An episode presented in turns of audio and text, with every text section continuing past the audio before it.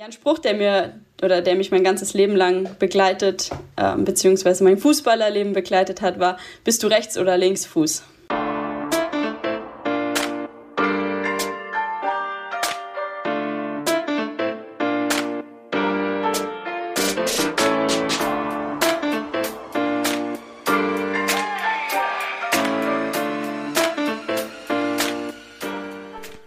What is up, Fam? Ich hoffe, es geht euch gut und ihr seid vor allem gesund. Ich hatte hier gerade eine kleine Corona-Runde, aber jetzt bin ich wieder zurück und mit was für einem neuen Teammember. Ich kann euch sagen, das Gespräch war wieder so cool und ich möchte mich nochmal ganz herzlich bedanken für die Offenheit und auch die Ehrlichkeit. Das ist überhaupt nicht selbstverständlich, so aufzumachen und so persönlich über die Themen zu sprechen, wie das unsere Teammembers hier teilweise tun. Wir haben gesprochen über Selbstbewusstsein und das hat sie mit einem ganz coolen Beispiel beschrieben, wie es für sie war, ein cooles Selbstbewusstsein zu entwickeln.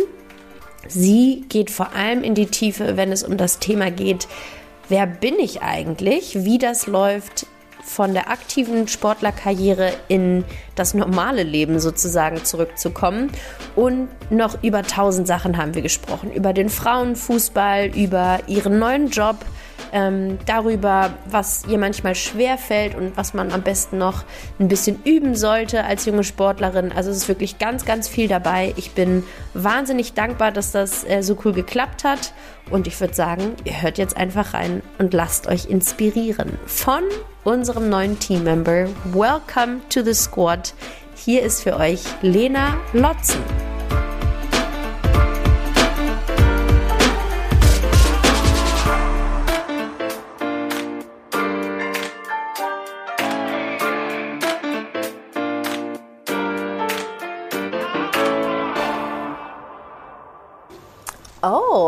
Interesting. Das hatten wir auch noch nie. Warum war das bei dir so besonders mh, hm, ausschlaggebend oder präsent? Ja, ich glaube, dass ich ähm, relativ beidfüßig war, auch ganz lange über links gespielt habe und auch mhm. sehr gerne meinen linken Fuß ähm, verwendet habe. Und deswegen ähm, war das oft nicht so sichtbar, ob ich jetzt ein Links- oder ein Rechtsfuß bin. Und dann wurde tatsächlich oft sogar mein linker Fuß als mein starker Fuß bezeichnet. Aber in Wirklichkeit war ich oder bin ich immer noch ein Rechtsfuß. Hm, she can do it all. So nämlich. Ja, aber ist doch geil. Linksfüße werden ja immer händeringend gebraucht äh, auf jeden Fall. So. Genau, und ich weiß nicht, ob es daran lag, vielleicht, dass rechts einfach noch besser besetzt war, die Position auf rechts außen, und ich deswegen dann auf links ausweichen musste. Aber ich habe es mir auf jeden Fall zum Vorteil gemacht, dann meinen linken Fuß ein bisschen mehr zu trainieren als vielleicht andere. Ja, lief ja auf jeden Fall ganz gut, würde ich sagen.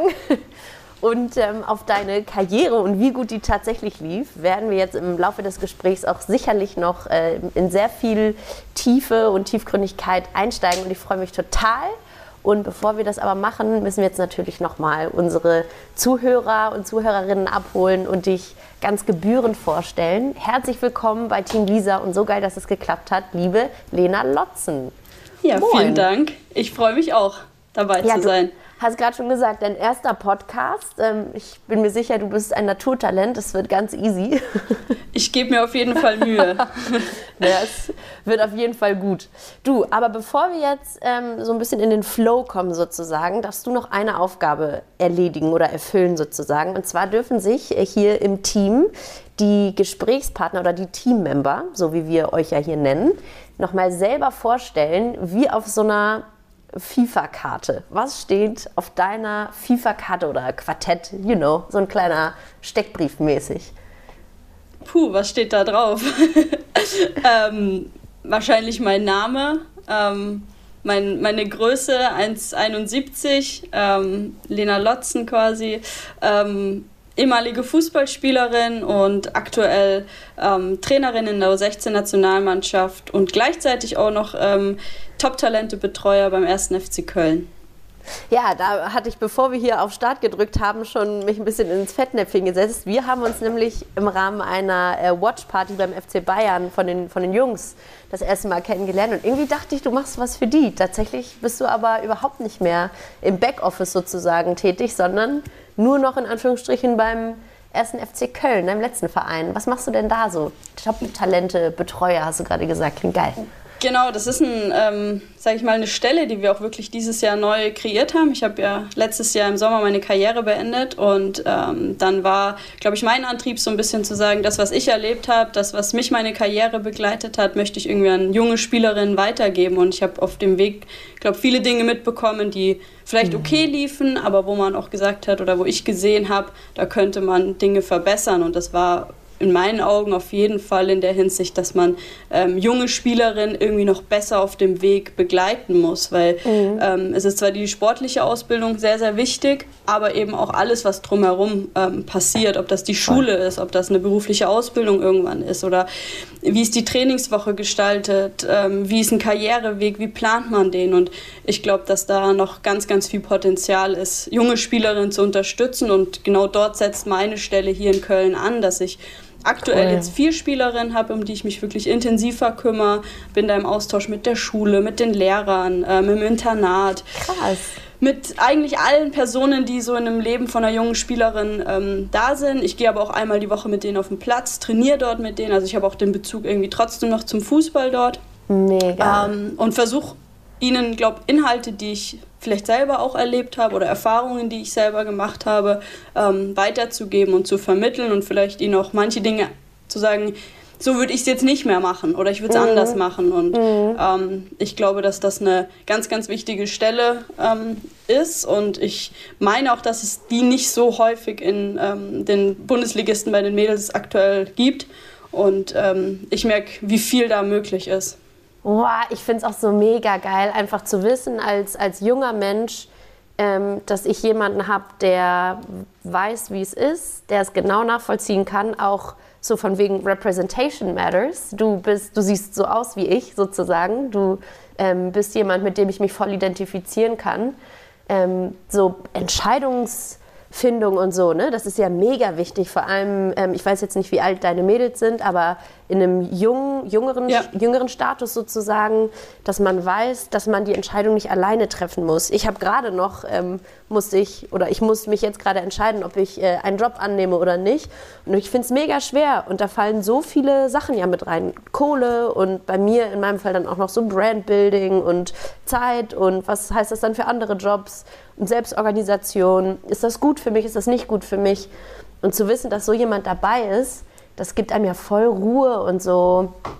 Ja, ja auf jeden Fall, weil mir ging es beispielsweise, genau, weil mir ging es so, dass ich eben vielleicht niemanden genauso hatte, der vielleicht das Ganze schon mal erlebt hat oder an den ich mich wenden konnte, wenn ich irgendwie Fragen hatte, soll ich das machen oder das, was ist vielleicht für meinen beruflichen Wert oder Weg ähm, wichtig, was ist aber auch für meinen Weg als Sportlerin wichtig. Und ähm, ich glaube, dass da natürlich jemand, der es eigentlich auch vielleicht ein paar Jahre zuvor erlebt hat, wirklich wertvoll ist. Und die Mädels, die ich betreue, die sind gerade zwischen 14 und 15 Jahre. Also mhm. die sind wirklich ganz am Anfang von allem. Und ähm, ich denke, das ist ja auch ein grundsätzliches Problem ein bisschen im Frauenfußball, dass man ähm, vielleicht wenige Vorbilder hat, die wirklich so greifbar sind oder nahbar mhm. sind. Mhm. Sie sind zwar nahbarer als vielleicht im Männer- oder im Profifußball, aber sie sind nicht so medial gepusht. Und ähm, ich glaube, wenn man da wirklich jemanden hat, vielleicht so als kleines Vorbild. Ich würde mich da jetzt gar nicht, dass ich sage, die kannten mich oft gar nicht mehr als Spielerin aber du mittlerweile. Musst jetzt auch nicht äh, runterspielen, das auch nicht. Ja, aber trotzdem, vielleicht mhm. bin ich gar nicht so das Riesenvorbild für die, weil die vielleicht jetzt schon die aktuellen Nationalspielerinnen eher ähm, als ihre Vorbilder sehen.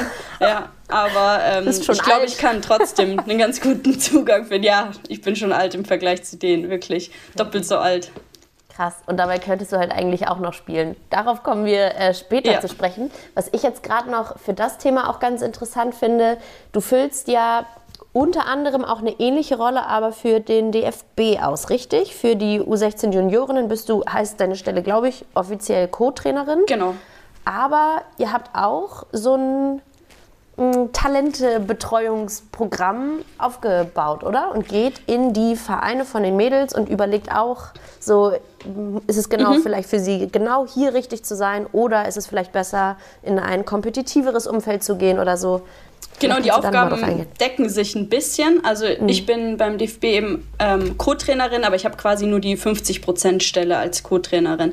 Das bedeutet, dass meine Aufgabengebiete schon sehr, sehr auf den Lehrgängen fokussiert sind. Also dass ich mhm. auf jeden Fall die Lehrgänge mit betreue und mich auch um Spielerinnen ähm, drumherum kümmere. Aber aufgrund meiner 50% Stelle liegt die Aufgabe eher bei der Vollzeit-Co-Trainerin und der Cheftrainerin, sich da wirklich um die Talente Verstehe. in den Vereinen und die Strukturen um die Spielerin zu kümmern, weil das sich sonst auch ein bisschen mit meiner Stelle bei Köln natürlich überschneiden würde. Mhm. Und ich bin dann quasi eher zwischen den Lehrgängen wirklich für den reinen ersten FC Köln quasi tätig und ähm, wirklich für den DFB in dem Sinne mehr eigentlich nur bei den Lehrgängen und klar übernehme ich auch mal Dinge oder fahre auch mal zu einer Spielerin und schaue mir an, wie ist die Vereinsstruktur, wird sie da gut betreut, wie ist das Trainingsniveau, ähm, kann sie sich hier wirklich gut entwickeln, passt das mit der ja, Schule ja. dort, ähm, aber das liegt dort ein bisschen mehr in der Hand von den beiden anderen.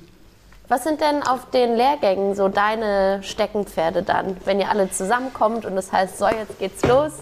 Was um, ähm, steht auf deinem Stundenplan? Also ich habe vornehmlich meistens die Offensive. Also ich kümmere mich um die Offensivspielerinnen, ähm, um die Stürmerinnen, habe dann, wir teilen oft die Gruppen auch in, in Kleingruppen auf und arbeite wirklich mit denen explizit in, in Sachen vor der Box, Boxbesetzung, mhm, ähm, Abschluss im Tor, Torabschluss, wirklich dieses Timing auch zu haben. Wie mache ich mich auch als Stürmerin frei, weil ähm, ich glaube, viele denken immer, ja, die Stürmer, die stehen vorne und warten dann so ein bisschen, bis der Ball kommt, aber dass da auch ganz, ganz viel Timing und Verhalten schon davor mit ähm, inbegriffen ist, das ist manchen Spielerinnen auch Voll. noch nicht so bewusst und das versuche ich denen ähm, zu vermitteln.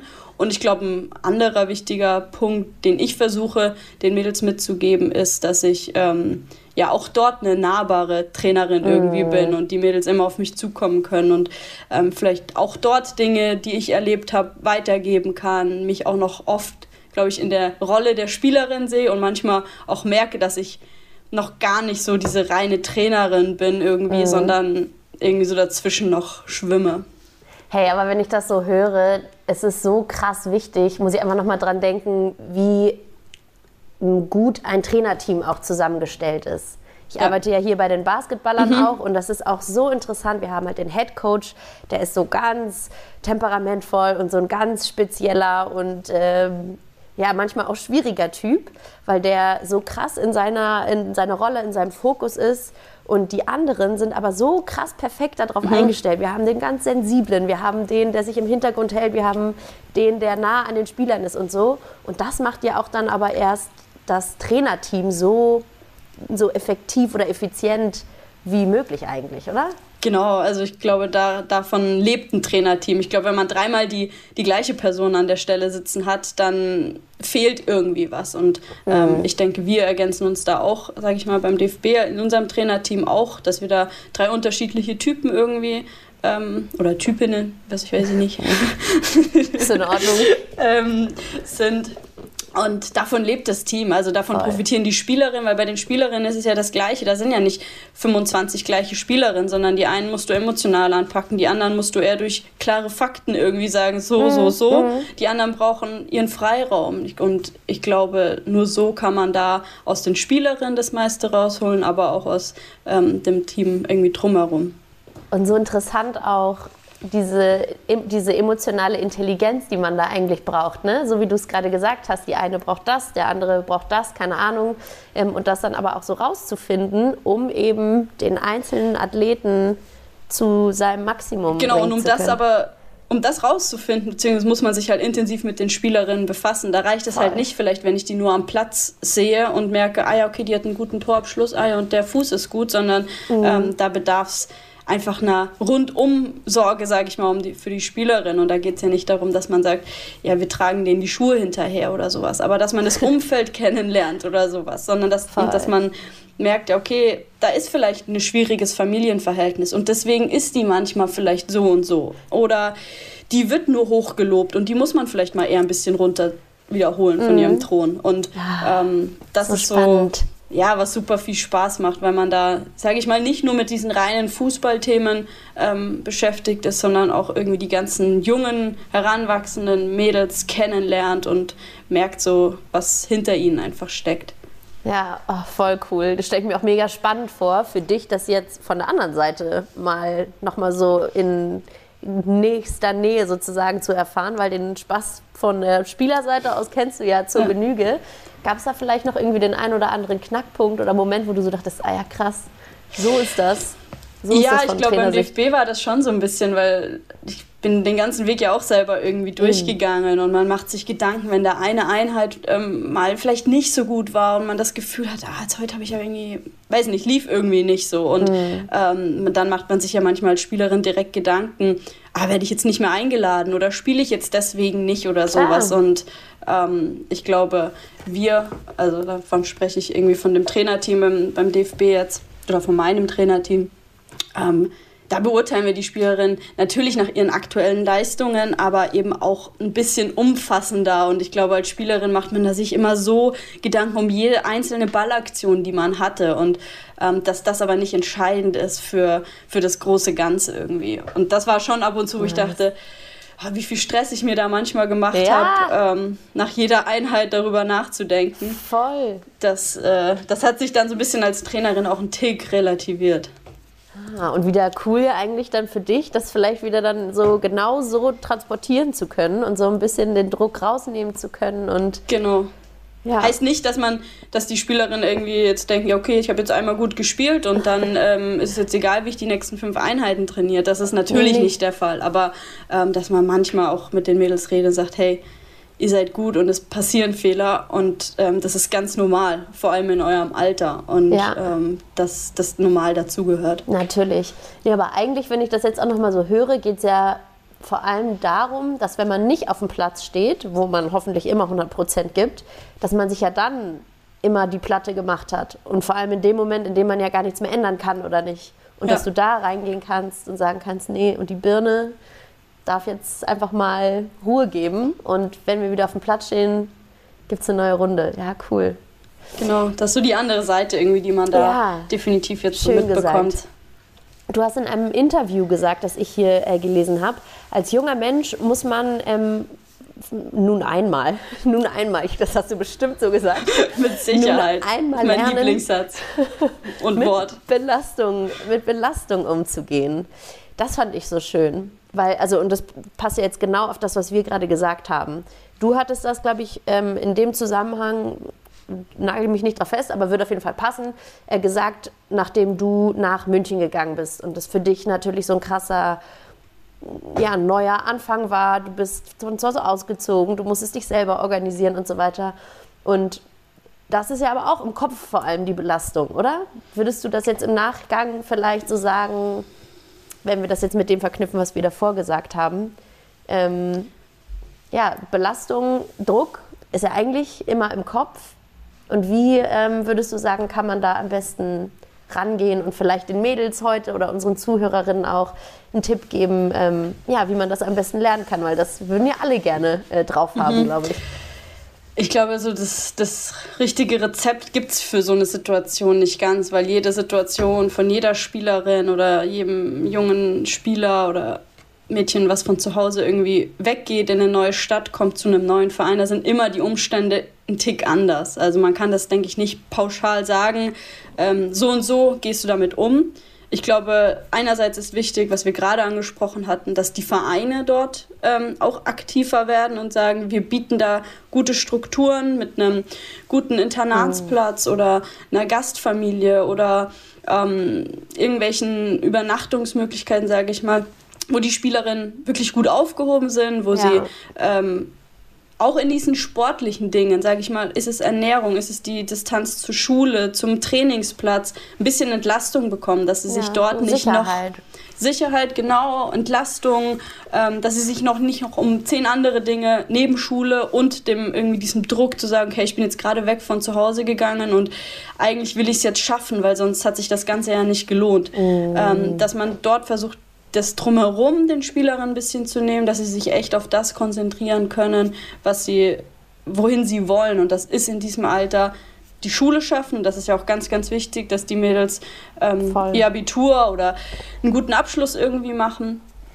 Und dass sie halt fußballerisch auch Leistung bringen können. Und wenn ich das jetzt rückblickend bei mir sehe, dann war das schon eine, eine große Belastung, weil ich war damals in einem äh, Studentenwohnheim und habe eigentlich ja, ich wusste schon, dass ich mich an den Verein irgendwie wenden kann, wenn was ist, aber wann wendet man sich dann wirklich an den Verein? Mhm. Also da muss schon eher jemand auf dich zukommen und nachfragen, hey, passt alles, läuft alles, soll mich da mal nochmal mit. Beispielsweise bei mir wusste, ähm, ich bin nochmal auf die Fachoberschule in München dann gegangen, habe mein Abitur dort gemacht und ähm, die Schule wusste erstmal ein Dreivierteljahr gar nicht, dass ich Fußball spiele und hat mir dann irgendwann gesagt, ja, warum ich denn so oft fehle.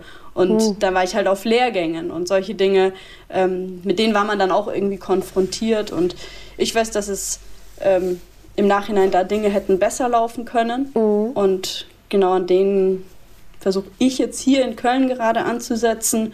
Cool. Aber ich glaube, dass das auch in anderen Vereinen auch noch äh, ausbaufähig ist. Safe. Hey, und so ein wichtiges Thema, das du gerade angesprochen hast, das für mich persönlich bis heute eine der größten Schwierigkeiten ist, ähm, um Hilfe zu bitten. Mm. Voll. Ja, ja weil das man geht ja nicht auf jemanden und zu und sagt so, hey, ich habe da und da irgendwie Probleme, bei, vor allem bei Personen, die man vielleicht erst ähm, ja, zwei Monate kennt. Das ist anders, als wenn man vielleicht irgendwie seine Eltern davor hatte. Und ähm, vielleicht, ich weiß nicht, ob man sich schämt, aber äh, es sind ja auch echt banale Dinge, die auf Voll. junge Spielerinnen manchmal zukommen. Wie geht die Waschmaschine? Wie, wo, wie gehe ich einkaufen, wenn die Geschäfte um 21 Uhr zumachen, das Training aber bis halb zehn geht und ich davor den ganzen Tag in der Schule war? Dann werde ich ja nicht jemanden bitten, zu sagen, geh für mich einkaufen. Aber solche hey, Dinge passieren. Ja, und das Ding ist dann aber, ähm, das muss man irgendwie lernen halt. So, wenn du Hilfe brauchst, musst du vielleicht auch einfach sagen, hey, äh, kannst du für mich was mit einkaufen, ne?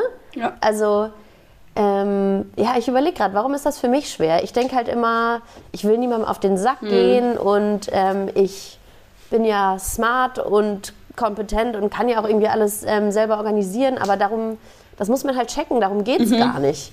So ein bisschen wie äh, du gerade gesagt hast, so wenn du einmal schlecht trainierst, heißt es ja nicht, dass du eine schlechte Spielerin bist, sondern es geht um das große Ganze. Und wenn man einmal Hilfe braucht oder wenn man einmal irgendwas, oder auch nicht nur einmal, aber halt einfach in manchen Fällen, dann ist es ich auch glaub, in Ordnung zu sagen, hey, ich brauche jetzt heute Hilfe beim Einkaufen. Punkt. Ja, ja, und das muss man aber lernen. Und ähm, ich meine, man möchte ja vielleicht gar nicht die Mädels in die Richtung bringen, dass ihnen alles komplett abgenommen wird. Aber mhm. eine gewisse Unterstützung ist in vielen Bereichen meiner Meinung nach wirklich wichtig. So gesundes Und, ähm, Verhältnis, ja. Weil ich glaube, aus vielen Dingen können, kann man ja auch als junge Frau ganz viel rausziehen. Also ich musste mit 16 dann gucken, wie, wie melde ich mich um, wie äh, muss ich manche Sachen irgendwie erledigen. Und das lernen vielleicht manche erst mit Mitte 20, wenn sie sich das erste Mal irgendwo eine Wohnung ja. irgendwie suchen und ja. umziehen. Also ich war da, glaube ich, auch in vielen Bereichen ganz früh dadurch auch sehr, sehr selbstständig. Mhm. Das waren auch positive Dinge, die man aus solchen Voll. Dingen ziehen kann. Aber ähm, in manchen Bereichen, und das sind vor allem so diese unterstützenden Leistungen um den Sport, um die Schule herum, äh, muss man den, Mäd den Mädels auch einfach helfen. Ja, voll. Wie war das, ähm, wie war das für dich? Ich habe in einem anderen Interview gelesen, dass du gesagt hast, du warst früher auch noch ein bisschen schüchtern. Stimmt das? Ja, würde ich mich schon bezeichnen. Also ich war niemand, der immer erstmal überall reingefallen ist und erstmal mhm. alle Aufmerksamkeit auf sich gezogen hat. Ich war ähm, schon eher ruhig, würde ich behaupten. Mit ja. meinen Freunden war ich dann auch ganz mm -mm. normal und wenn ich die mm. Leute kannte und ich habe mich auch in jeder Mannschaft, in der ich äh, gespielt habe, glaube ich, war jetzt nicht direkt als schüchtern bekannt. Okay, aber okay, ja, ja. Ähm, ich glaube, es gibt ja auch Typen, die einfach irgendwie in eine Mannschaft kommen oder immer laut sind. Und ich bin aber auch manchmal, dass ich einfach gerne beobachte und ich glaube, das das ist auch jetzt nicht komplett weg. Ich habe mich da, glaube ich, nicht 100% ähm, gedreht, mm. aber. Ähm, so ein bisschen introvertiert halt. Genau. Und ähm, muss da nicht immer direkt vorneweg preschen. Ja, interesting. Was natürlich dann so eine Situation, über die wir gerade gesprochen haben, irgendwie noch m, mm, komplizierter macht, weil man dann natürlich da über noch so eine extra Hürde, Hürde muss. Hey, und ich habe, das würde ich gerne mit dir nochmal einfach so besprechen oder deine Meinung dazu hören. Oh, Fliege bei dir? Ja. Angriff. Angriff einer Fliege. ähm, über das Thema Selbstbewusstsein sprechen, weil ich natürlich mit den Folgen hier auch mir immer wünschen würde, dass es irgendjemand hört und so denkt, wow, kann ich nachvollziehen, gibt mir irgendwie Kraft. Und das Thema Selbstbewusstsein ist ja voll der Knackpunkt für alles. Man kann mhm. auch schüchtern sein und trotzdem selbstbewusst sagen, ich brauche Hilfe bei egal was.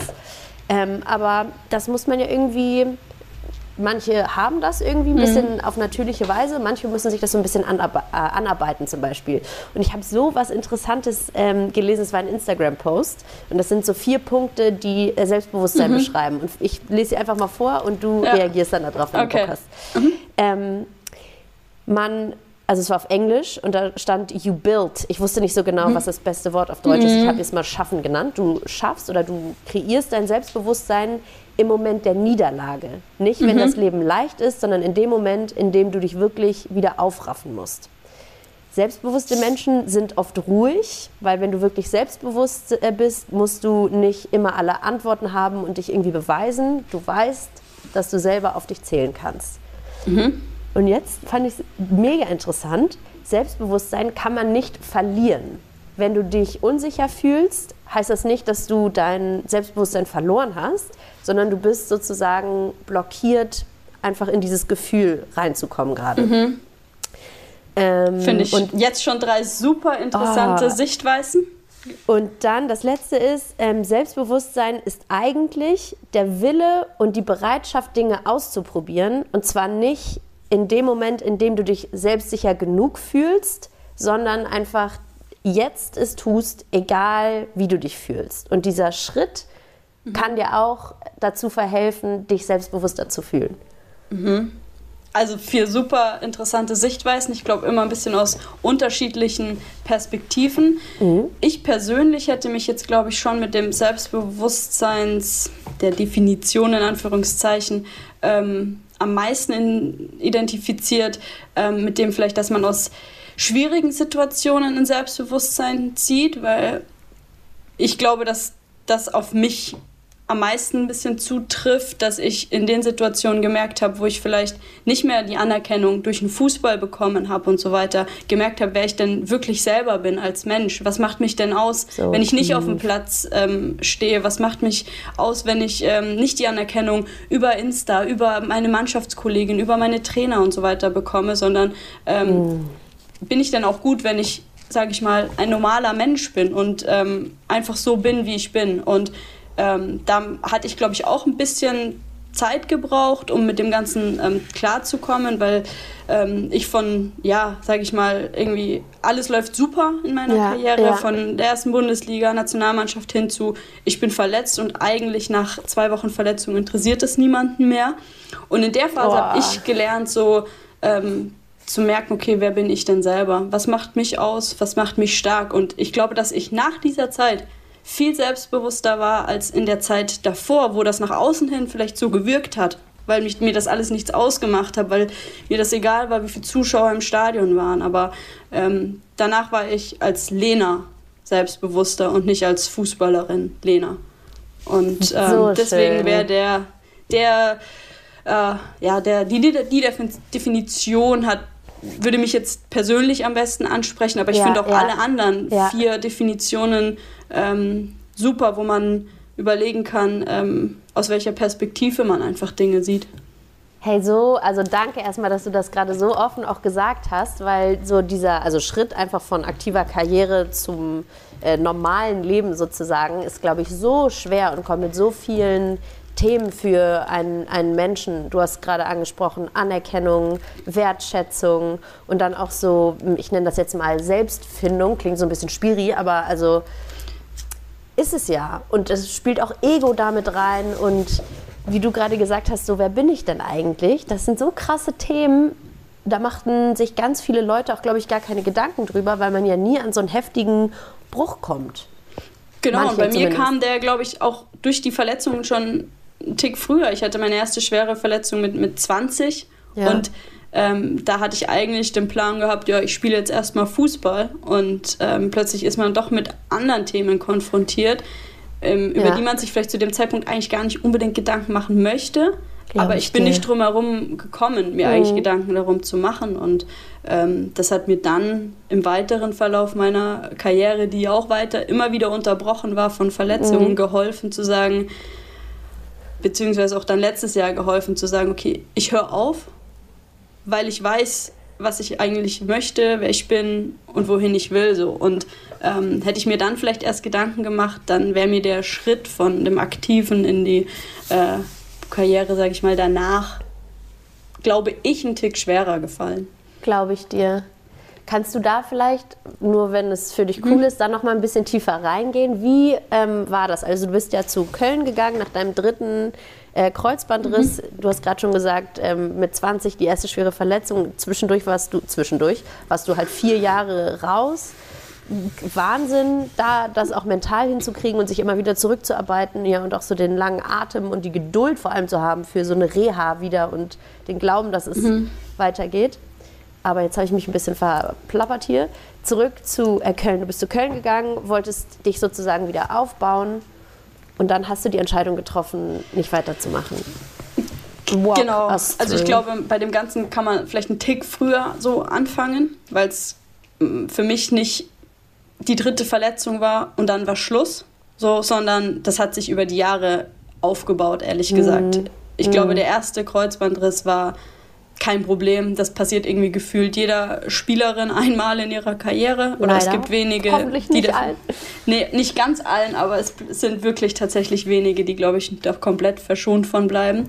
Und ähm, deswegen war das für mich auch in dem Sinne kein Problem gewesen. Und ähm, die Reha verlief auch gut und ich habe mir zu dem Zeitpunkt auch wirklich noch nicht groß Gedanken über andere Dinge gemacht. Ich habe zwar nebenbei schon studieren begonnen mhm. und so mhm. weiter, weil man da wollte ich mich schon zweigleisig irgendwie aufstellen, aber dann folgten irgendwie so immer wieder kleine Komplikationen, dann folgte der zweite Kreuzbandriss und nachdem habe ich das erste Mal so ein bisschen gedacht, okay, ich merke, dass mein Körper vielleicht nicht so ganz 100% mehr kann. Und ich habe auch nach dem ersten Kreuzbandriss schon gemerkt, dass ich nicht mehr auf das Leistungsniveau kam. Und das ist, glaube ich, auch ein entscheidender Faktor in dem Ganzen, dass man merkt, es fehlt einem irgendwie so diese Power, die man davor hatte. Man ist nicht mehr ganz so spritzig, flink.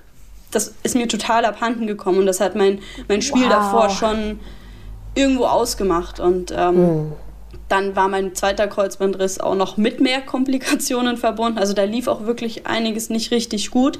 Und ähm, dann war ich wirklich so weit, dass ich in der zweiten Kreuzbandreha irgendwie so einen Punkt hatte, wo ich gesagt habe, hey, ich möchte einfach nur normal Sport machen können, ich möchte mich bewegen können, ich möchte mein Knie auch noch mit 50 vernünftig haben. Und ähm, wenn Fußballspielen nochmal klappt, dann bin ich sehr, sehr dankbar dafür, aber ich werde es nicht mehr um jeden Preis ähm, probieren.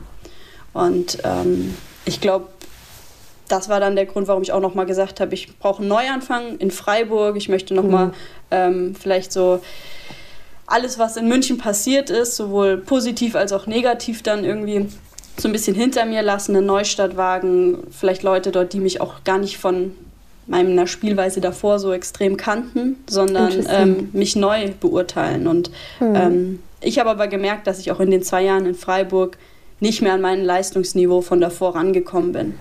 Oh, ich war auf einem guten hart. Weg. Ja, ja ist, genau. Und das ist, glaube ich, das, was mich vielleicht sogar am meisten mit dann irgendwie beschäftigt hat, dass ich gar nicht mehr so spielen konnte, wie ich das eigentlich wollte. Und, wie du es kennst von dir selbst. Der Körper macht nicht, was du weißt, dass er mal konnte. Genau. Und ich oh. konnte machen, was ich wollte, würde ich mal sagen. Ich war glaube ich, sehr, sehr fleißig gewesen. Ich habe ganz mm, viel trainiert. Mm. Ähm, ich glaube nicht, dass ich übermäßig trainiert habe, dass es in irgendwie so ein völliges Übertraining, ein komplettes mm, Reinsteigern gegangen ist. Aber ich habe einfach gemerkt, dass mein Körper das so nicht mitmacht. Und Crazy. es klingt irgendwie hart, aber ich glaube, mein dritter Kreuzbandriss war irgendwo auch eine Erleichterung für mich. Es klingt wirklich hey. in dem Zusammenhang komisch, aber ich weiß im Nachhinein, dass das ein bisschen wie eine Befreiung war, weil ich, ich wusste, okay, ich mache keine Reha mehr, ich mache das nicht nochmal. Aber ich habe jetzt auch den Punkt, wo ich sage, ich, ich kann nicht mehr, ich möchte nicht mehr und ähm, ich werde jetzt aufhören. Man braucht manchmal, und ich hoffe und ich wünsche niemandem, dass es so was Dramatisches und Schmerzhaftes ist wie ein Kreuzbandriss, aber man braucht manchmal so einen Augenöffner. Ich kenne genau. das und das kann auch im Beruf sein, das kann ähm, zum Beispiel der garstige Chef sein, der einen immer anpöbelt und immer Kacke zu einem ist und man denkt so, oh, was ist denn? Und am Ende kündigt man vielleicht, weil der Chef einen so drangsaliert hat und checkt dann aber erst, wie krass man sich selber limitiert hat sozusagen, um mit dem Fakt sozusagen da zu bleiben und was es für neue Möglichkeiten gibt und so. Es mhm. kann so eine richtige Erleichterung sein. Ja, gebe ich dir voll recht. Die Entscheidung ist, glaube ich, oft schwierig von alleine zu treffen, genau. weil man ja eigentlich vielleicht, wie du sagst, so im Beruf vielleicht mal ein gesichertes Umfeld hat oder Voll, genau. Einkommen, was auch immer, was mm. alles mit dranhängt. Ganz genau. Und, und ich der glaub, Schritt ins Ungewisse ist immer unheimlich, ne? Weil, keine Ahnung, kriege ich weniger Geld? Sind die Leute dann noch blöder als jetzt? So, du weißt es ja nicht. Genau, und manchmal, ich glaube nicht immer, dass man davon nur sich leiten lassen sollte, was irgendwie so passiert. Man muss auch manche Dinge selbst in die Hand nehmen Schön. und sagen, ich mache das jetzt so. Ja. Aber bei manchen Dingen ist es auch, was heißt angenehm, aber vielleicht dann wirklich so ein Augenöffner zu sagen, okay, die Entscheidung wurde mir jetzt irgendwie abgenommen und mm. ähm, die wurde mir dann irgendwie auch abgenommen, weil ich habe dann noch mal eine Reha versucht in, in Köln, damit mein Knie einfach vernünftig ist für meinen Alltag und dann gerät man ja doch auch wieder, weil man irgendwie von klein auf Sportlerin ist, so rein.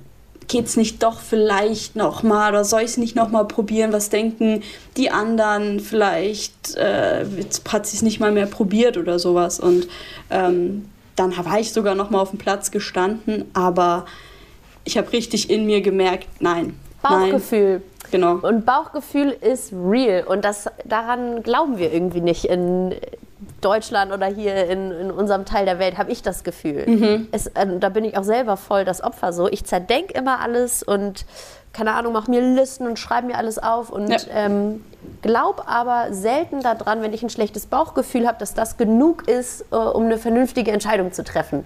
Und das stimmt nicht. Das Gib Bauchgefühl ist oft ein, ein sehr guter Ratgeber tatsächlich. Ja, und das unterdrückt man, glaube ich, manchmal einfach, weil man es versucht, mit logischen Dingen Voll. irgendwie ja, anders genau. darzulegen oder mit Meinungen von anderen oder mhm. ähm, mit irgendwie so direkten Fakten. Aber ich glaube, in solchen Dingen merkt man schon oft, wo es eigentlich hingeht und es braucht dann manchmal eine Zeit. Und ich glaube, bei mir hat das auch mindestens zwei Jahre gedauert, bis ich sagen konnte, nee, ich, das funktioniert nicht. Also ich habe dann mir oft gedacht, ja, andere haben es nach zwei Kreuzbandrissen auch noch mal geschafft. Bei anderen war das auch noch mal gut. Die haben einfach nur Zeit gebraucht. Man versucht sich das ja immer dann einzureden. Ja, man sucht aber so nach Guidance, ist ja auch in Ordnung. Ich verstehe das total. Genau, bis zu einem gewissen Punkt, glaube ich, ist das in Ordnung. Und bei mir war der Punkt dann, wo ich glaube, froh war, meine Energie danach auch in andere Dinge legen zu Schön. können und ähm, nicht mehr in dieses ich trainiere, ich trainiere, ich trainiere, ich komme zurück, ich verletze mich, ich komme zurück, ich verletze mich. Ähm, und das hat mir irgendwann auch nur noch Energie geraubt. Logisch, ganz viel Energie braucht das ja, ist ja klar. So interessant. Und du hast es so schön gesagt, du hast dich damit beschäftigt, äh, herauszufinden, so wer ist denn eigentlich Lena? Was bedeutet das? Kannst du da vielleicht noch mal drauf eingehen? So wie hast du das für dich herausgefunden? Weil so dieses Identitätsthema ist natürlich riesengroß. Ne? Wenn du hast gerade gesagt, du bist natürlich die Sportlerin, so du bist so aufgewachsen, dein ganzer äh, Tagesablauf, deine ganze Identität ist Sportlerin sozusagen. Und was heißt das eigentlich, wenn auf einmal dieser Teil nicht mehr da ist? Wie hast du herausgefunden, wer Lena ist?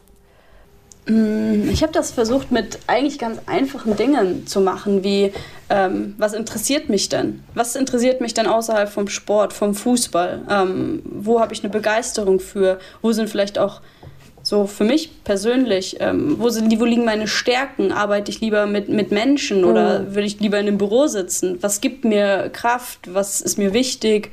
Ähm, ich habe auch damals überlegt, wer sind denn wirklich meine, meine Freunde oder ähm, was ist mir selber in meinem Leben wichtig, mhm. habe mich dann auch mit Themen beschäftigt, ähm, was will ich denn nach der Karriere machen. Und ich war damals in meinem Bachelorstudium und habe Sportwissenschaften studiert und war dann aber gleichzeitig so viel mit Reha und dem Ganzen irgendwie beschäftigt, ja. dass ich ähm, gemerkt habe, dass ich vielleicht gar nicht 100% in die Richtung möchte ja. und habe dann auch nach meinem Bachelor so einen Überbrückungskurs und sowas gemacht und habe meinen Master nochmal äh, so in die Sport-Business-Management-Richtung gemacht. Ähm, und das waren, das waren Punkte, die ich glaube einfach hinterfragt, überdacht habe. Ähm, so, dann merkst du mal so, okay. Gell? Ja, nicht mit dem, ja. also auch mit dem Kopf, natürlich total, aber anderer genau, Fokus. Das, das habe ich, glaube ich, in der Zeit einfach, und das habe ich, das hat sich dann auch, glaube ich, so über die Jahre irgendwie so manchmal ein bisschen verändert oder das habe ich dann rausgefunden, das möchte ich, ja, das nicht. Ja. Ähm, das waren das ging ja, geht ja dann nicht in so zwei Nein, Tagen, dass man nicht. sagt, ah ja, okay, das sind meine Stärken, das sind meine Schwächen und das äh, mache ich gut und das kann ich nicht. Aber das hat man oder habe ich rausgefunden, habe dann auch ein, zwei Praktikas gemacht, ähm, um zu gucken, ist das vielleicht ja. meine Richtung oder das andere. Und das ist so wichtig und so schön, aber auch zu hören, dass es so funktioniert. Und ich glaube tatsächlich, ähm, dass es sollte meiner Meinung nach, persönlicher Meinung nach, ein, ein Prozess sein, der nie aufhört. Weil es verändert sich alles. Genau, der ist auch jetzt so nicht Ende. Genau. Du hast auf einmal Bock auf irgendwas anderes oder ähm, auf einmal fängst du an, an, auf dein Bauchgefühl zu hören und checkst dann so, ah, also das, was ich die ganze Zeit mache, ist es ja gar nicht. Dann versuche ich nochmal was anderes und so. Und das ist so, was ich noch im Hinterkopf so hatte als, äh, als Schlagwort sozusagen, das ist auch so ein Frauenthema. So bin ich eigentlich genug? Oder voll. Mhm. Und dann auch wieder ja. so, bin ich eigentlich genug, wenn ich jetzt nicht mehr auf dem Platz stehe? Bin ich eigentlich noch genug, mhm. wenn ich keine, kein Insta-Feedback, kein Positives mehr kriege? So, das ist ja, ja voll real und das haben wir alle. Und das ist so interessant, sich da so reinzufuchsen und zu checken, so was bedeutet es für mich eigentlich genug zu sein und was so, Wer sind mhm. eigentlich meine Freunde, die meinen, who, who were filling my cup? So, die da sind, ja. wenn es mir scheiße geht, die ich anrufen kann und sie fragen kann, kannst du für mich einkaufen? So. Ja, ne? genau.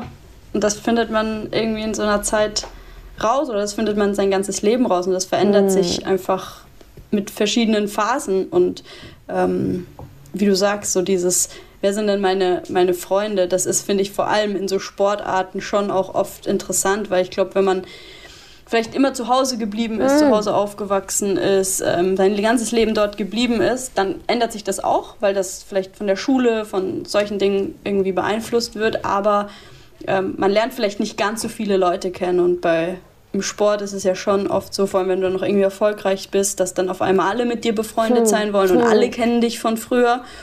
Und fünf Monate später kennt dich dann wieder irgendwie niemand. Und da hat sich für mich ganz klar so rausgestellt, wer meine engsten Freunde sind. Und ähm, das finde ich unterm, also finde ich auch total schön, dass ich das so gemerkt habe. Glaube ich. Gibt einem auch, und dann wären wir wieder beim Stichwort Selbstbewusstsein so, ne? Du weißt, auf wen genau. du dich verlassen ja. kannst und so. Ja. Schön. Ja. Vielen Dank, das hast du mega schön äh, ausgeführt hier für uns. Und ich würde sagen, wir gehen jetzt mal langsam aber sicher in den nächsten Teil über. Ich habe hier schon meine Bubbles wieder ausgepackt. Welche nehmen wir als nächstes? In welche Kategorie starten wir? Um, in die Mitte. Ich kann es nicht ganz lesen. Nee, ich lese es dir auch vor. Ich mache jetzt hier okay. das Ding auf und da steht Einwurf. Das heißt, Einwurf. du bist dran. Der Ball wird von dir eingeworfen. Welches Thema hast okay. du uns mitgebracht, Lena? Ähm, ich werfe es ein und äh, habe die Hoffnung, dass ähm, ja auch viele junge Mädels ähm, den Podcast hören, weil ich ähm, ja mit meinem durch meinen Job glaube gerade ganz viel mit dem Thema ähm, so den Nachwuchs ähm, konfrontiert bin. Und da würde ich gerne irgendwie an euch Mädels ein, ein Wort richten beziehungsweise gerne ähm, euch irgendwie motivieren dazu zum Fußball zu kommen, mm. beziehungsweise beim Fußball zu bleiben.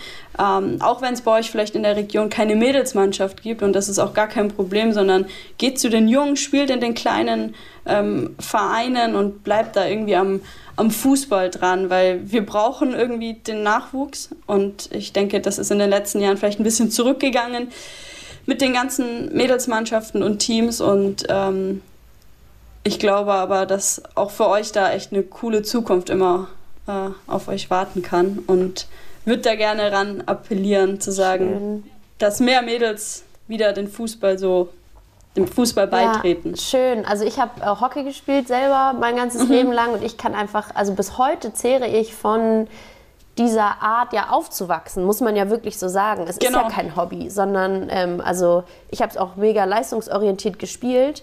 Du mhm. lernst mhm. Sachen im Sport, die lernst du sonst nirgendwo anders.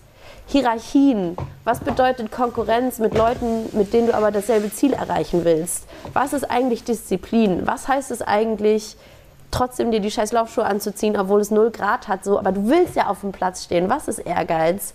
Was bedeutet es, mit Happiness sozusagen den Geburtstag abzusagen, weil du weißt, morgen ist aber ein geiles Spiel, das du gewinnen willst und so. Also Mannschaftssport gibt einem einfach so krass viel.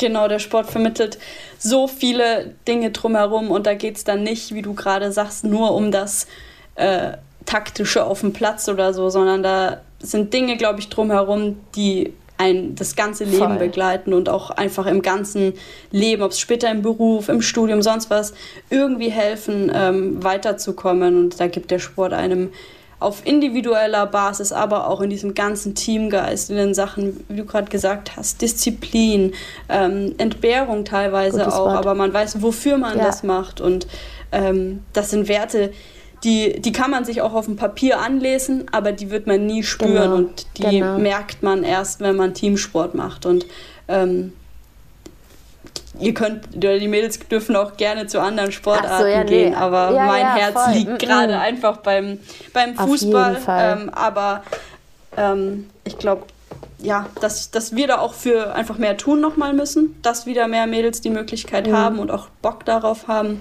äh, Sport zu machen und dahin zu gehen und nicht irgendwie dann doch das individuelle äh, Training irgendwo zu genießen, sondern dass sie echt bewusst da diese Team, diesen, diesen Team Spirit irgendwie merken. Zwei Fragen. Du hast gesagt in deinem kleinen Pep Talk, die äh, Zahlen sind wieder zurückgegangen und gerade hast du gesagt, ähm, ich weiß, dass wir da mehr tun könnten. Mhm. Woran liegt das, der Rückgang? Weißt du das? Und was würdest du sagen, liegt in eurer Macht, um das zu verändern? Mhm. Ähm, ganz genau, woran der Rückgang liegt, ähm, das, mhm. das weiß ich nicht äh, 100 Prozent. Ich, genau, ich, ich höre mal auf meinen Bauch. Ich würde sagen, ähm, es sind natürlich die, die offiziellen Mädelsmannschaften zurückgegangen. Das heißt, vielleicht bieten einfach oder ist der Zugang für viele Mädels, die vielleicht nicht bei den Jungs spielen wollen, einfach ja manchmal nicht möglich und dann machen sie was ja. anderes. Ähm, ich glaube, es wurde auch teilweise mal vermittelt, so Mädchen sollen nicht bei, Mädchen, äh, bei Jungs spielen.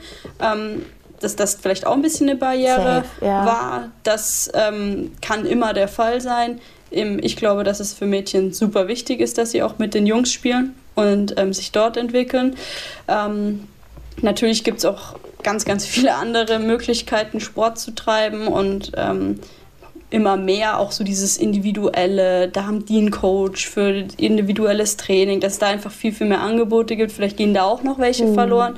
Aber ich glaube auch, dass es, und das ist ein bisschen eine Kombi aus dem, was wir tun können und was vielleicht dann sich wieder darauf auslegt, warum weniger Mädels Fußball spielen. Und das, ähm, ja, ich glaube, es verbessert sich jetzt langsam wieder, aber ich glaube, wir brauchen als Frauenfußball eine größere Sichtbarkeit. Die, die, Erfolge, diese großen, die vielleicht auch eine Zeit lang dafür gesorgt haben, dass viele Mädels Fußball spielen, die ist zurückgegangen. Der größte Erfolg der Nationalmannschaft von den Frauen war 2015 bei Olympia. Das heißt, das liegt sieben Jahre hm, zurück. Das ist schon krass. Die Mädels haben keine vielleicht Spielerinnen mehr oder es kommt halt nicht mehr im, im Fernsehen, dass die Frauennationalmannschaft wieder Weltmeister, Europameister, sonst was geworden ist. Also der Erfolg ist vielleicht auch ein Teil dessen. Und das bedingt ja wieder, dass wir ähm, für mehr Sichtbarkeit auch abseits dieser Erfolge sorgen müssen. Mhm. Dass die Frauenbundesliga wirklich präsent ist, dass die nicht nur, was ja schon ein super Fortschritt ist, dass jedes Spiel gezeigt wird, aber auch nur auf Magenta. Also man kann. Ähm, du, du, musst man schon muss Fan sein. Zahlen. Ja. Also ja. genau, du hast nicht den öffentlichen Zugang und ähm, alles, was nicht sichtbar ist,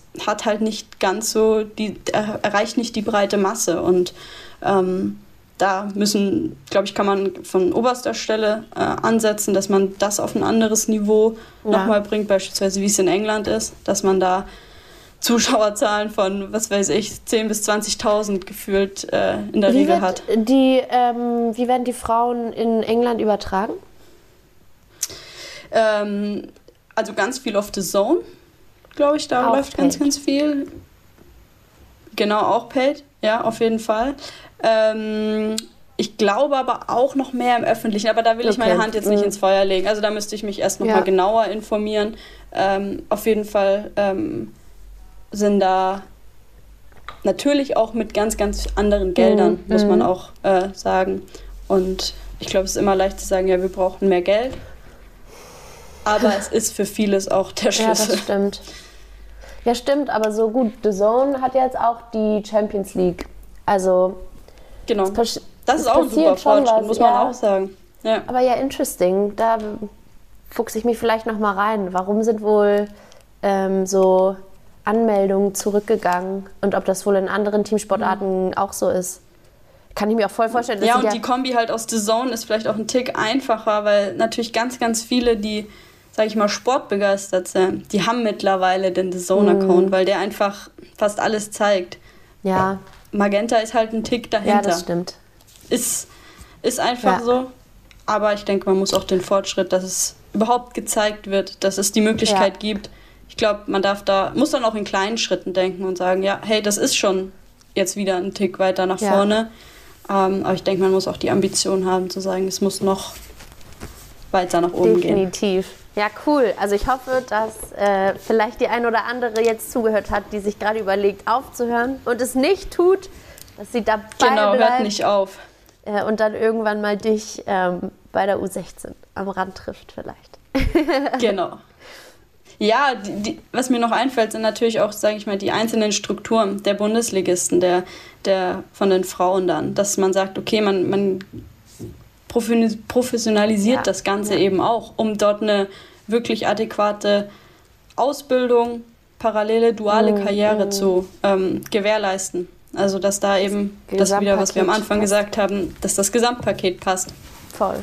Und dass es dann für Mädels halt genauso klar ist wie für Jungs. Ah, okay, ich gehe ins NLZ, ich werde da gut ausgebildet, ich kriege die Schule mit dazu. Dass so ein klarer Karriereweg mhm, vorgegeben cool. ist. Und bei uns ist das ja, die einen spielen dort, die spielen hier, die spielen in kleinen Vereinen. Das ist ja so individuell ja, ja, ja. alles, ähm, dass eine Spielerin dann vielleicht nicht so diesen Weg vor Augen Stimmt. hat.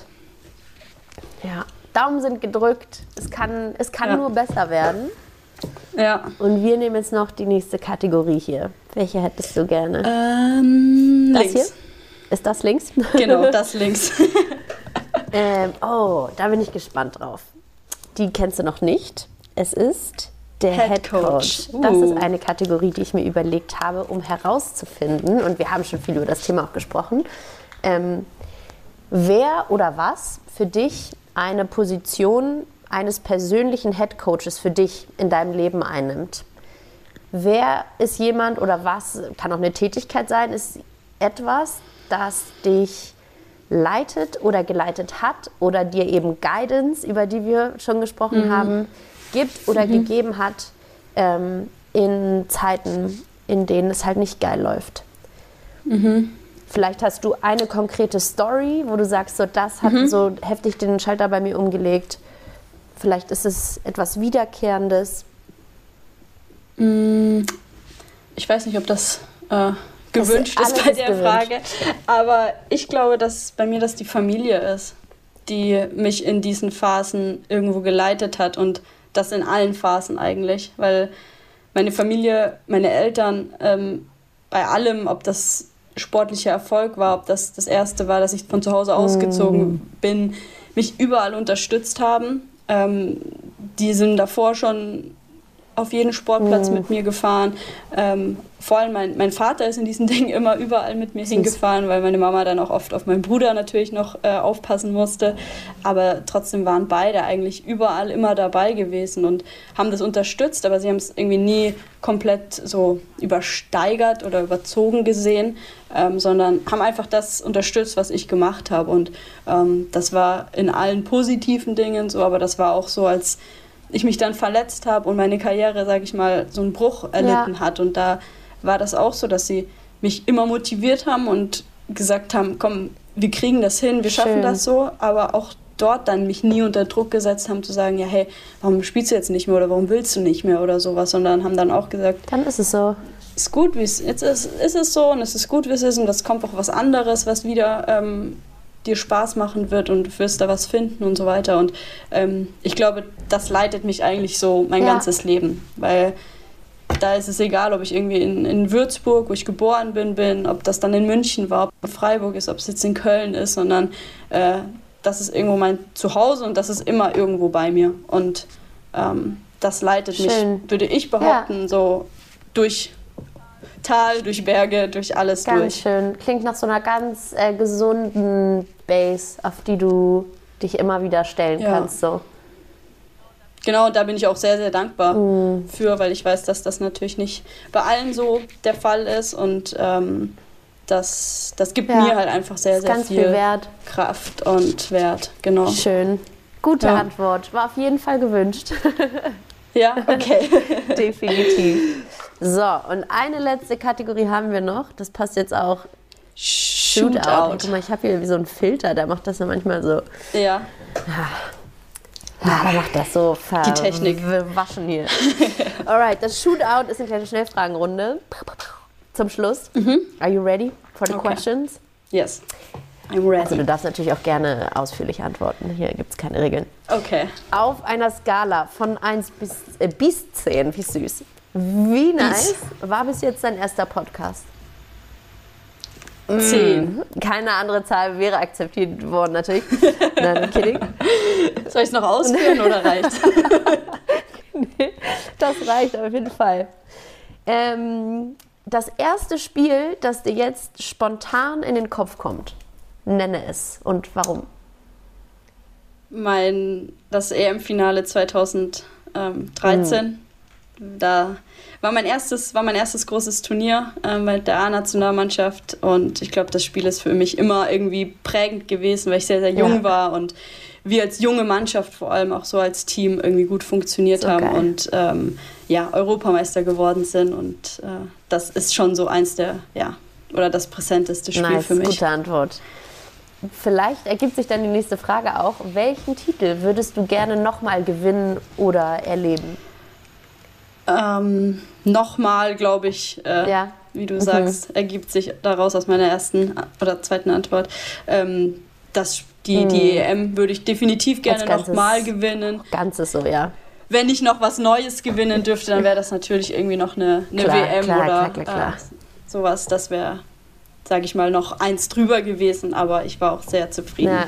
Die EM ge- Geil, glaube ich. Vor allem mit so einem jungen Team und dann fühlt man sich halt so Genau. invincible und alles klappt und ah, ist Killer. Ja, und davor hat auch niemand mit So, gerechnet, weil mm. wir ganz, ganz viele verletzte Spielerinnen damals hatten und ich glaube, fünf, sechs Spielerinnen, die dort dabei waren. Ich hatte meinen Urlaub schon gebucht, weil ich dachte, ich bin nicht dabei. Also wir fahren immer mit so einer Gruppe in Urlaub und ähm, ich habe da ganz normal mitgebucht, weil ich davor überhaupt nicht davon ausgegangen bin, im Sommer ein EM zu spielen. Und ähm, dann habe ich den Urlaub mal storniert. Und, Ja, genau. Perfekt. genau. Zum Glück. Zum Ja. Glück. Ja, auf jeden Fall. Hat sich gelohnt. Gute Antwort. Äh, nächste ist, mit welchem Sport hältst du dich heute als normaler Mensch fit? Gute Ah. Frage. Ich habe gerade extrem Muskelkater, weil ich tatsächlich gestern mal wieder in der Reha war. Hm. Aber ähm, das ist mit Sicherheit nicht mehr mein Alltagssport, sondern ich gehe äh, hin und wieder laufen, versuche auch Fahrrad zu fahren, weil es einfach ein bisschen schonender für mein Knie ist. Ähm, und diesen Winter habe ich auch mal das Skifahren wieder ausprobiert. Also ich war etwas skeptisch erstmal, ob das funktioniert mit meinem Knie, aber das Sehr ging. schön. Und ähm, ja, habe da auch eine Skitour gemacht, also wo man mit den Skiern hochgeht und dann runterfährt. Also eigentlich alle, ich bin für viele Sportarten so zu begeistern, ähm, soweit es für mein Ja, ja, Knie klar. einfach äh, einigermaßen funktioniert. Und jetzt, wo der Sommer kommt, Mm. äh, auch Volleyball oder sowas, wenn es geht. Also muss ich Ja. mal gucken. Nice, also überall dabei. Ja. Was vermisst du am meisten am Fußballerleben? Ähm, ich würde sagen, dieses Teamgefühl, dass man als Mannschaft, als Team zusammen ist, dass man äh, ja so, so emotionale Siege oder auch vielleicht mal eine Niederlage oder sowas einfährt, aber dieses die Emotionen, glaube ich, vermisse ich am meisten. gesagt. Dass man für was irgendwas so extrem brennt und vielleicht ein Tor in der letzten Minute, so wie gestern bei der U17-Nationalmannschaft, die 2-0 zur Halbzeit hinten liegen, rot bekommen und In dann ähm, das Spiel noch ja. drehen und 3-2 gewinnen. Das, da kriege ich so als Zuschauerin schon äh, Emotionen, aber wenn du auf dem Platz stehst, das ist, das glaube ich, äh, weiß ich auch nicht, wo ich das sonst noch Ja. bekommen soll. das vermisse ich schon sehr. Das selber machen. Ja. Ähm, war der Bachelor oder die Trainer oder das Studium, du hast auch Master gemacht, äh, war das Studium oder die Trainerausbildung cooler? Ah. Äh, gute Frage. Ähm, ich muss sagen, ich fand den Master sehr, sehr spannend jetzt. Den Bachelor weniger, den Master fand ich wirklich interessant. Ähm, mir auch so. ich glaube, die Trainerausbildung fand ich gar nicht so äh, interessant. Ich glaube, das, was man danach it. als Trainerin Mhm. macht, das würde ich ähm, vielleicht gleichwertig Ja, gerade cool. Bezeichnen, weil das äh, danach einem viel Ja, gibt. nice. Äh, und die letzte ist, lieber eine Woche ohne Handy oder eine Woche ohne Sport? Eine Woche ohne Handy. ich dachte, du sagst, hm, eine Woche ohne Sport, kein Problem. I'm, I'm doing that anyways. Nee. Man, man, muss doch probieren, das Handy immer mal ja, wieder wegzulegen. Stimmt. Deswegen äh, würde ich da eher drauf verzichten. Man kann es ja meistens aktuell nicht so richtig, aber wenn es mal gehen würde, würde ich das mal machen. Verstehe. Sehr löblich auf jeden Fall. Und liebe Lena, damit sind wir auch ans Ende unserer Folge hier, deiner Podcast-Premiere, angekommen. Ich freue mich wirklich sehr. Es war ein ganz cooles Gespräch für mich auch. Vielen, vielen Dank. Hat mir auch sehr viel mitgegeben. Ich hoffe, das ist genauso für die Mädels und Jungs, die jetzt zuhören dann. Ich hoffe, es war auch cool für dich. Auf jeden Fall. War super. Habe mich sehr gefreut, dabei sein zu vielen können, Dank. zu dürfen. Ähm, und schauen wir mal, was aus meiner ersten Podcast-Premiere. Durch die Decke. Äh, durch die wird. Decke. Neue, neue Karriere für dich. Und ähm, eine letzte Sache darfst du noch für uns tun. Und zwar schließen meine Team-Members, unsere Team-Members, die Folge auch immer selbst, so wie sie ja eröffnet wurde. Und zwar ähm, bist du mit deinem Einwurf schon so ein bisschen in die Richtung gegangen. Du darfst nochmal so eine kleine Motivationsrede, einen Pep-Talk an unsere ZuhörerInnen äh, leiten, geben, richten. Ähm, so ein bisschen mit dem Hintergrund, warum darf man nie aufhören, an das zu glauben, woran man denkt, was man sich für sich selber vorstellt, seine Träume, Visionen und so weiter? Ähm, ja, ich glaube, dass man ähm, nur wenn man an das glaubt oder das, das durchzieht, was man, was einen selber erfüllt, glücklich werden kann. Und nur weil man ähm, vielleicht von manchen Dingen von außen geleitet wird und denkt, ähm, meine Eltern wollen das oder das oder das gehört sich, ähm, soll man, glaube ich, versuchen, trotzdem das zu machen, was man möchte, weil ähm, vor allem speziell der, der Frauenfußball manchmal ja auch noch belächelt wird und ähm, ich da auch immer Fußball gespielt habe und das mein Leben lang gemacht habe und weil ich das geliebt habe und ähm, da habe ich mich nie von dem Weg irgendwie abbringen lassen und das, das wünsche ich mir auch für für alle anderen, in egal in welchen Bereichen, in welchen Berufen, ähm, dass sie da einfach das durchziehen, das äh, machen, was sie selber ähm, glücklich macht. Und dann ist man auch glücklich. Perfekt. War das, Lena. Vielen, vielen Dank. Gerne. Hat mich gefreut.